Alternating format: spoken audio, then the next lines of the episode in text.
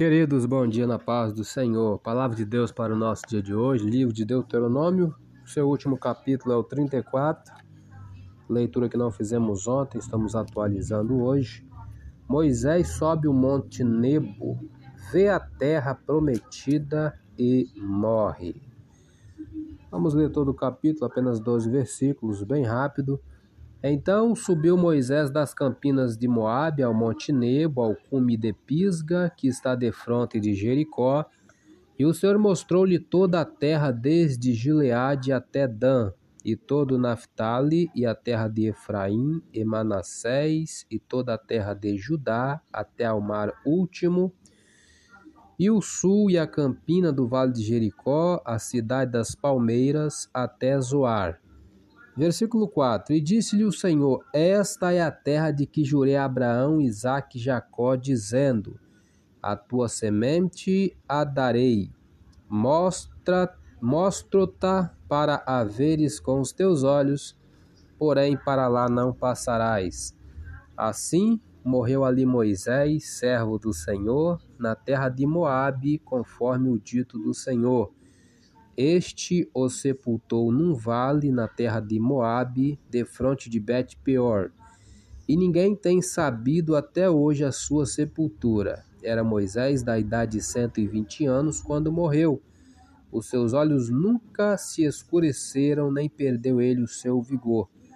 E os filhos de Israel prantearam a Moisés trinta dias nas campinas de Moabe, e os dias do pranto do luto de Moisés se cumpriram e Josué, filho de Num, foi cheio do espírito de sabedoria, porquanto Moisés tinha posto sobre ele as suas mãos. Assim os filhos de Israel lhe deram ouvidos e fizeram como o Senhor ordenara a Moisés. Versículo 10.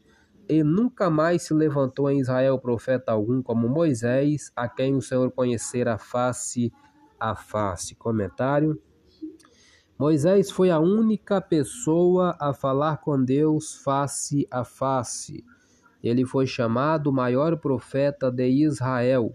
Mesmo sendo um grande homem, não teve permissão para entrar na terra prometida, porque desobedeceu a Deus. Não importa quão bons possamos ser ou quanto fizemos para Deus. Às vezes nós o desobedecemos. Em consequência, seremos disciplinados. Deus disciplinou Moisés severamente, mas ainda o chamou de amigo. Quando você experimentar a dor da disciplina de Deus, faça como Moisés. Não fique com raiva, confuso ou ressentido. Volte para Deus com carinho e com desejo de fazer o melhor. Versículo 11 e 12 para terminar. Nem semelhante em todos os sinais e maravilhas que o Senhor o enviou para fazer na terra do Egito, a Faraó e a todos os seus servos e a toda a sua terra e em toda a mão forte, em todo o espanto grande que operou Moisés aos olhos de todo o Israel. Comentário para terminar. Moisés, o homem que não queria ser enviado ao Egito por não ser eloquente, fez três discursos para Israel que compõem o livro de Deuteronômio.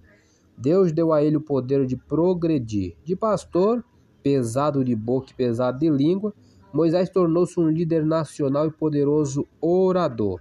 Sua coragem, humildade e sabedoria ajudou a transformar os escravos hebreus em uma nação. Mas Moisés foi uma pessoa que não deixou que o sucesso lhe subisse à cabeça. No fim, Deus ainda era o melhor amigo de Moisés. Seu amor, respeito e temor de Deus cresceu diariamente ao longo de sua vida. Moisés sabia que nada havia em si mesmo que o tornasse bem-sucedido. Foi na grandeza do Deus Todo-Poderoso que ele confiou. Houve muitos grandes e poderosos profetas na época de reis. Porém, só após mais de mil anos surgiria um maior do que Moisés, que foi Jesus. Que Deus nos abençoe. Amém. Queridos, bom dia na paz do Senhor. Hoje iniciaremos o livro de Josué.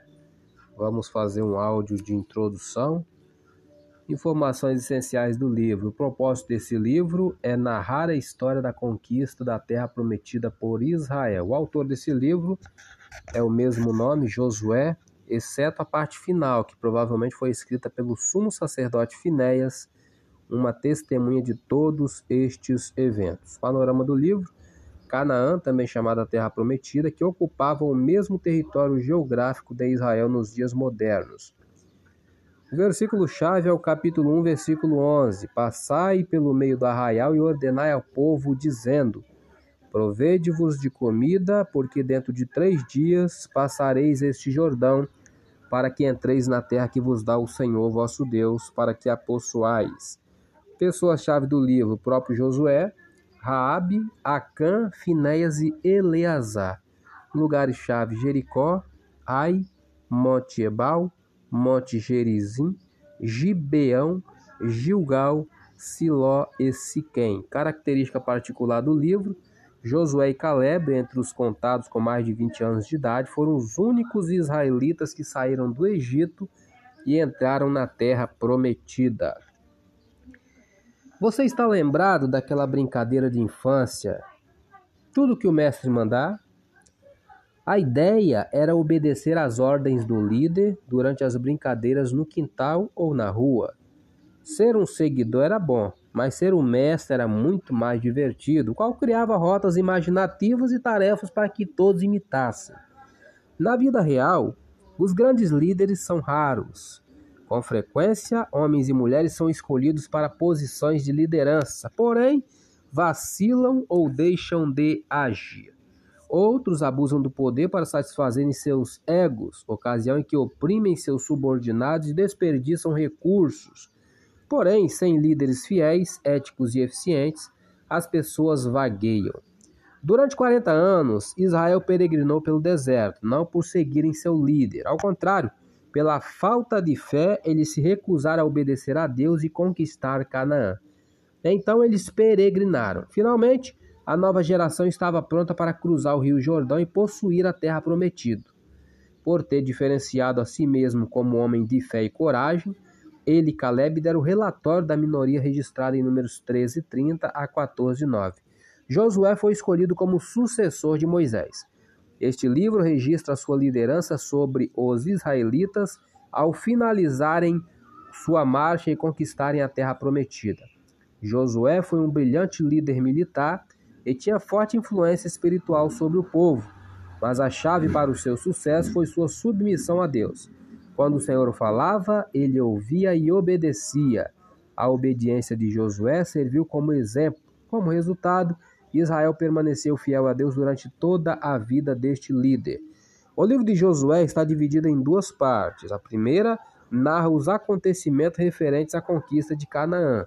Após terem cruzado o rio Jordão a pés enxutos, os israelitas acamparam-se próximo à poderosa cidade de Jericó. Deus mandou que o povo a conquistasse marchando ao seu redor por treze vezes ao som de trombeta e dando um brado na última volta. Eles venceram mediante a singular estratégia de batalha de Deus, que está no capítulo 6. Após a destruição de Jericó, posicionaram-se contra a pequena cidade de Ai. Seu pequeno ataque foi frustrado, pois Israel, Acã, pecara, no capítulo 7. Após apedrejarem Acã e sua família e purificarem a comunidade de seu pecado, os homens de Israel foram bem-sucedidos na conquista de Ai, está no capítulo 8.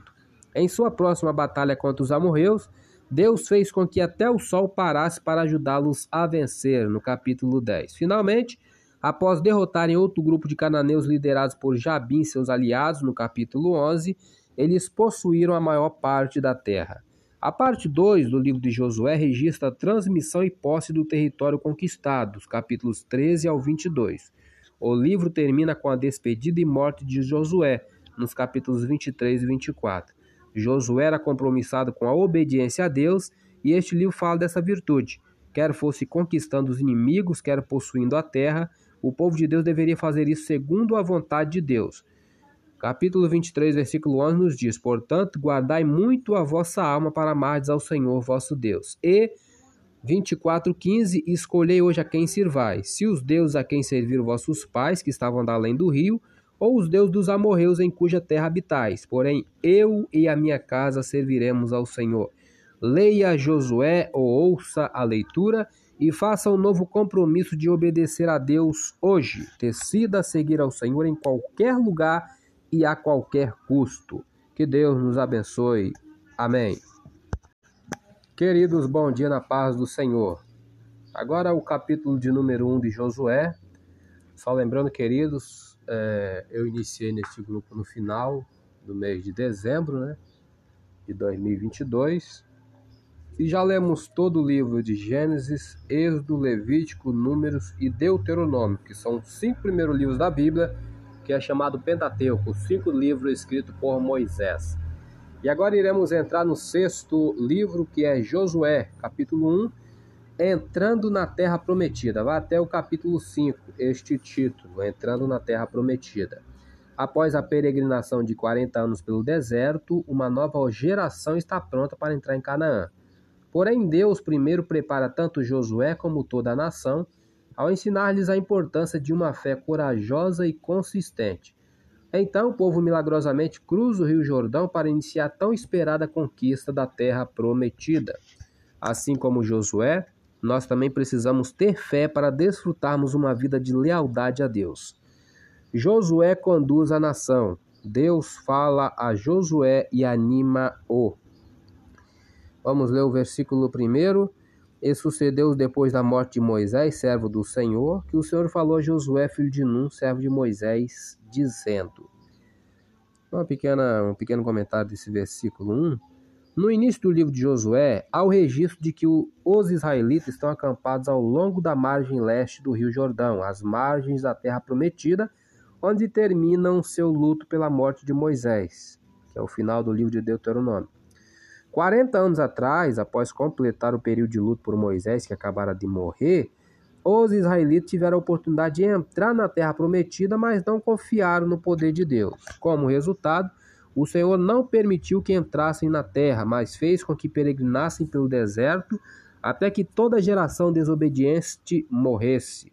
Durante suas peregrinações pelo deserto, alguns israelitas cumpriram as leis de Deus. Também ensinaram a nova geração a obedecer ao Senhor para que pudesse entrar na terra prometida, também chamada Canaã. À medida que as crianças cresciam, eram constantemente lembradas que a fé e a obediência a Deus trariam vitória, enquanto que a descrença e a desobediência causariam tragédia. Quando a última pessoa da antiga geração morreu, com exceção de Josué e Caleb, e a nova geração tornara-se adulta, os israelitas prepararam-se para reivindicar a tão aguardada terra prometida. Versículo 2: Moisés, meu servo, é morto. Levanta-te, pois, agora, passa este Jordão, tu e todo este povo, a terra que eu dou aos filhos de Israel.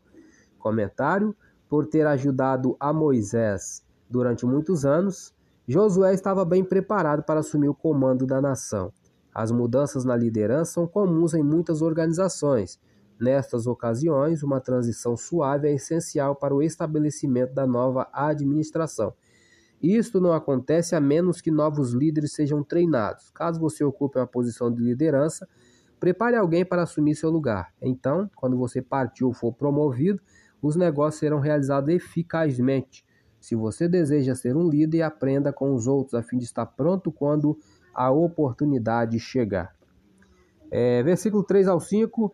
Todo lugar que pisar a planta do vosso pé, vou-lo tenho dado, como eu disse a Moisés, desde o deserto e desde este Líbano até o grande rio, o rio Eufrates, toda a terra dos heteus e até o grande mar para o poente do sol será o vosso termo.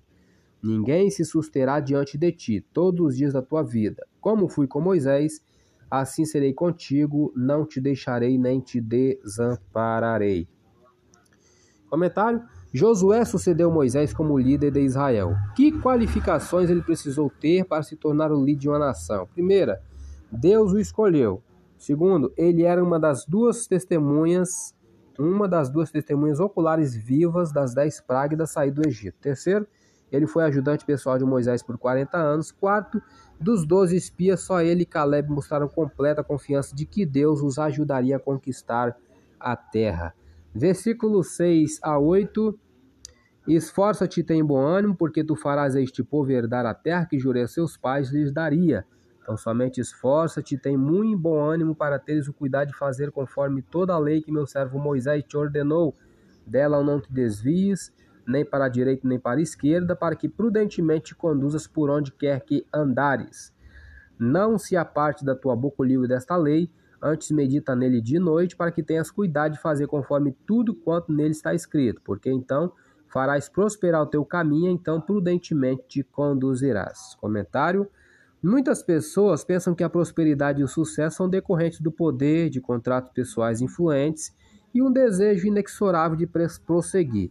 Mas a estratégia para a prosperidade ensinada por Deus a Josué é contrária a tais critérios. Ele diz que para ser bem-sucedido, Josué deveria primeiro ser forte e corajoso, porque a tarefa seguinte não seria fácil. Segundo, obedecer à lei de Deus. Terceiro, e ler e estudar constantemente o livro da lei, que é a palavra de Deus. Para ser bem-sucedido, siga as palavras de Deus a Josué.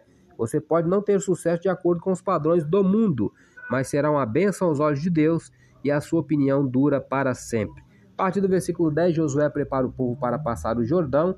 Vamos ler do 12 até o 15. E falou Josué aos Rubenitas e aos Gaditas e à meia tribo de Manassés, dizendo: Lembrai-vos da palavra que vos mandou Moisés, o servo do Senhor, dizendo: O Senhor, vosso Deus, vos dá descanso e vos dá esta terra.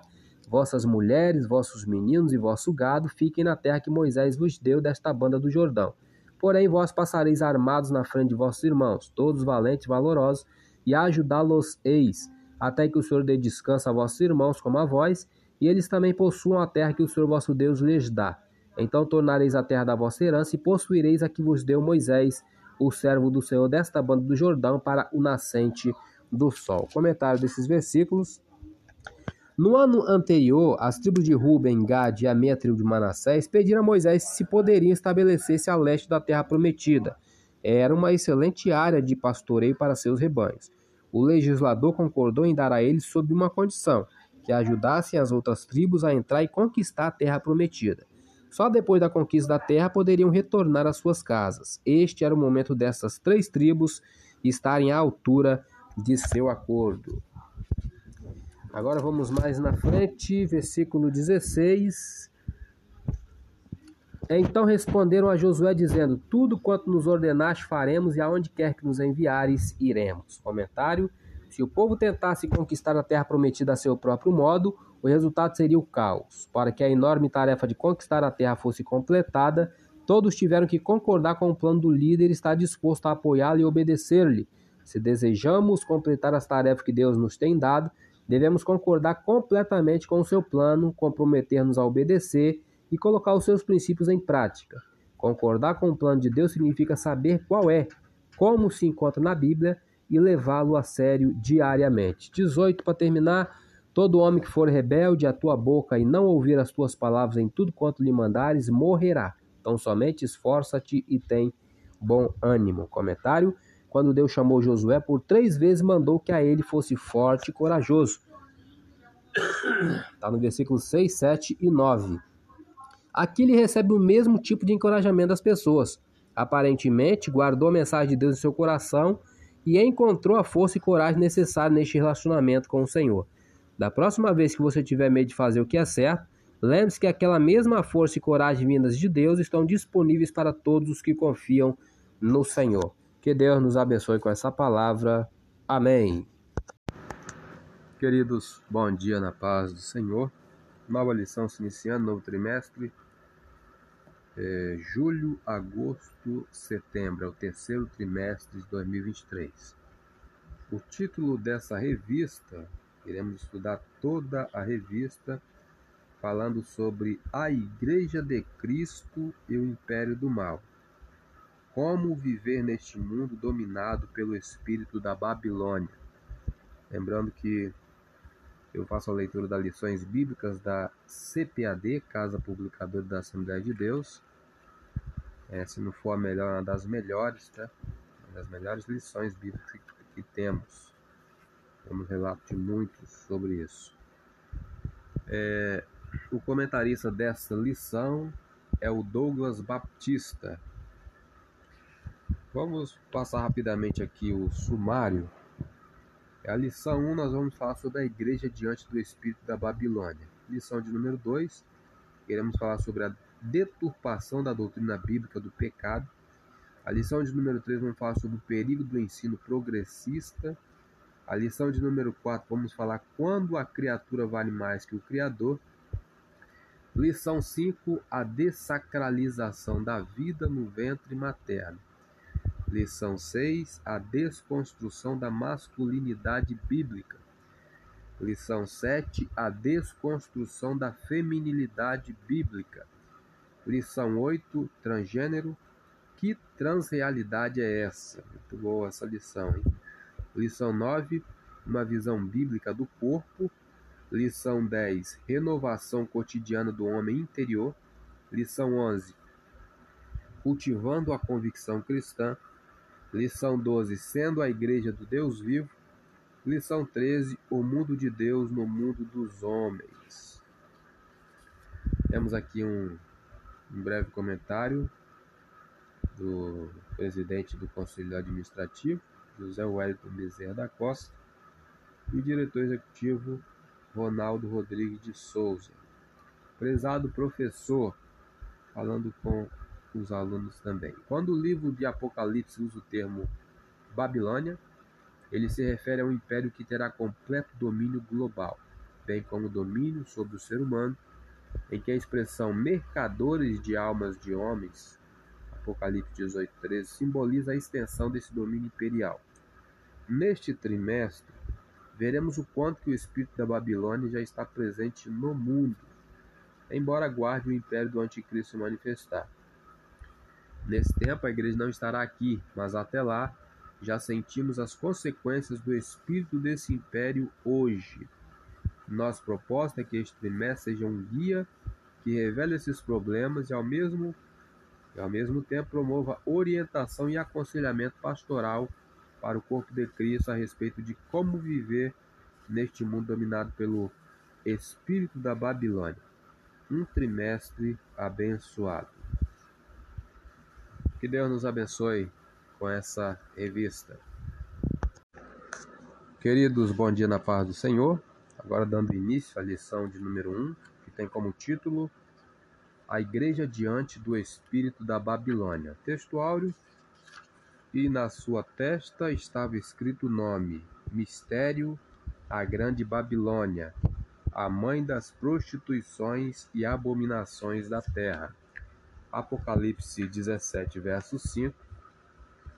Verdade prática: a igreja deve resistir ao espírito da Babilônia presente no cenário atual. Isso deve ser feito por meio do compromisso inegociável com a autoridade da palavra de Deus. A leitura diária de hoje, segunda-feira, a idolatria como símbolo da prostituição espiritual. Livro de Naum, pouco lido, né? Tá ali no Antigo Testamento, bem próximo de Mateus, é, entre Miqueias e Abacuque. Naum, capítulo 3, versículo 4, nos diz: Por causa da multidão dos pecados da muito graciosa meretriz, da mestra das feitiçarias, que vendeu os povos com seus deleites e as gerações com as suas feitiçarias. Comentário desse versículo.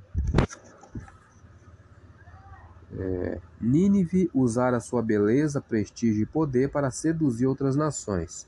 Como uma meretriz, ela as atraía a falsos acordos. Então, quando os outros países aceitavam suas propostas, por imaginar que a Síria fosse uma nação amiga, ela os destruía e saqueava.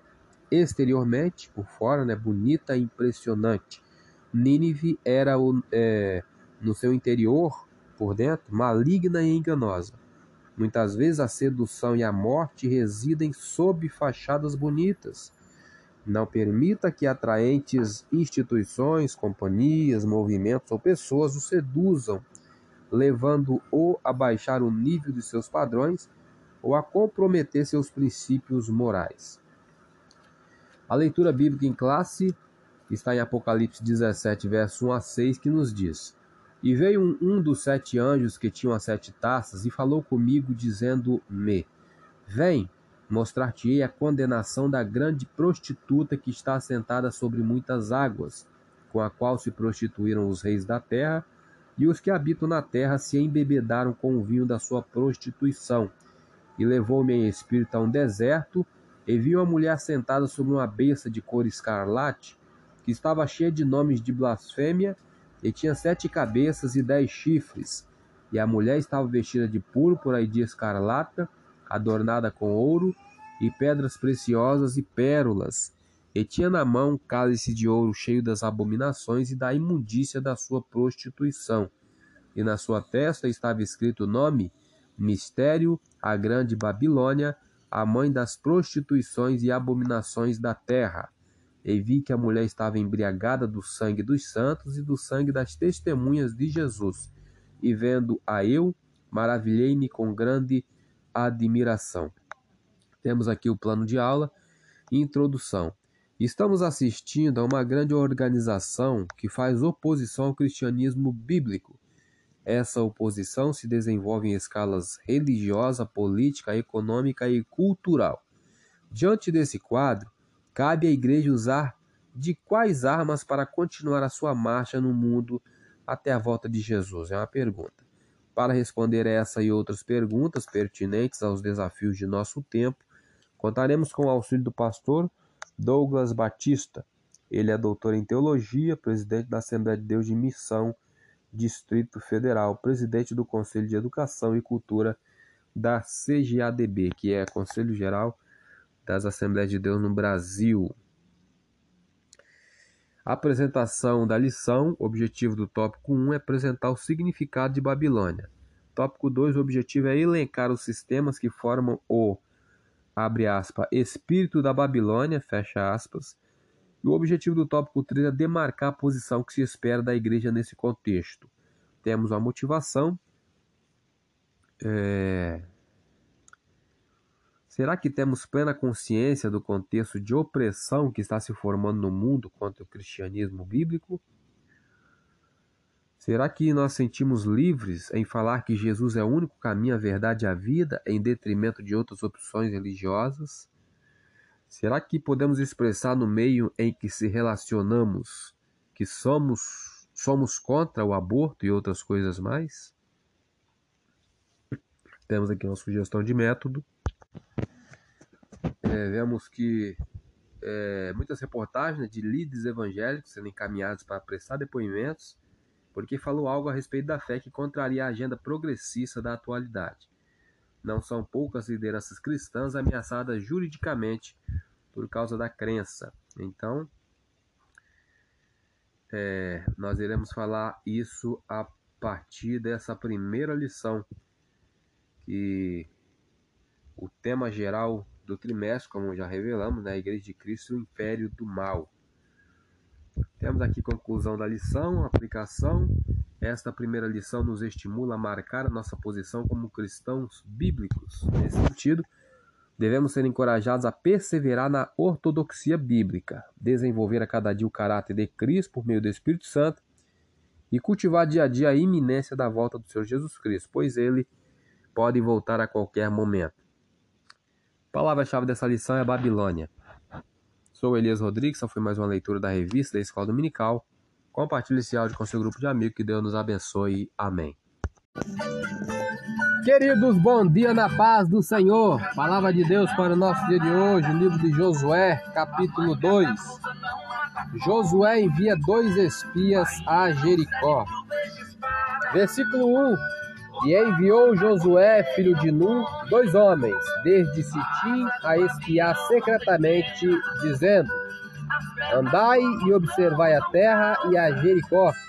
Foram, pois, e entraram na casa de uma mulher prostituta, cujo nome era Raabe, e dormiram ali.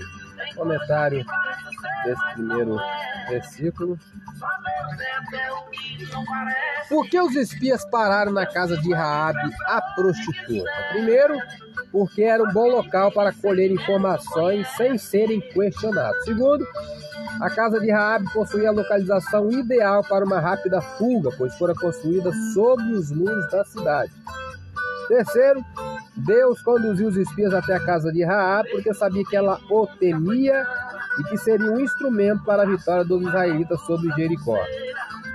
O Senhor costuma usar pessoas com a fé simples para realizar seus grandes propósitos, não importa o tipo de passado que elas tenham tido ou quão insignificantes possam parecer. Raabe não permitiu que seu passado a impedisse de desempenhar o novo papel que Deus tinha para ela. Versículo 4 e 5 Porém, aquela mulher tomou a ambos aqueles homens, os escondeu e disse: É verdade que vieram homens a mim, porém eu não sabia de onde eram. E aconteceu que, havendo-se de fechar a porta, sendo já escuro, aqueles homens saíram. Não sei para onde aqueles homens se foram. Ide após eles depressa, porque vós os alcançareis. Comentário. Rabi foi justificada por mentir para salvar a vida dos espias? Embora a Bíblia não fale de forma negativa sobre sua mentira, está claro que mentir é pecado. Entretanto, em Hebreus 11, 31, Rabi é elogiado por sua fé em Deus. Sua vida não é mencionada. Várias explicações têm sido oferecidas. Primeiro, Deus perdoa a mentira de Raab devido à sua fé. Segundo, Raab apenas enganava o inimigo, uma prática de guerra normal e aceitável. Terceiro, por não ser judia, Rabi não poderia ser responsabilizada por não guardar os padrões morais estabelecidos pela lei de Deus. E quarto, Rabi quebrou um princípio menor, que foi dizer a verdade, para preservar um princípio ainda maior, que era proteger o povo de Deus.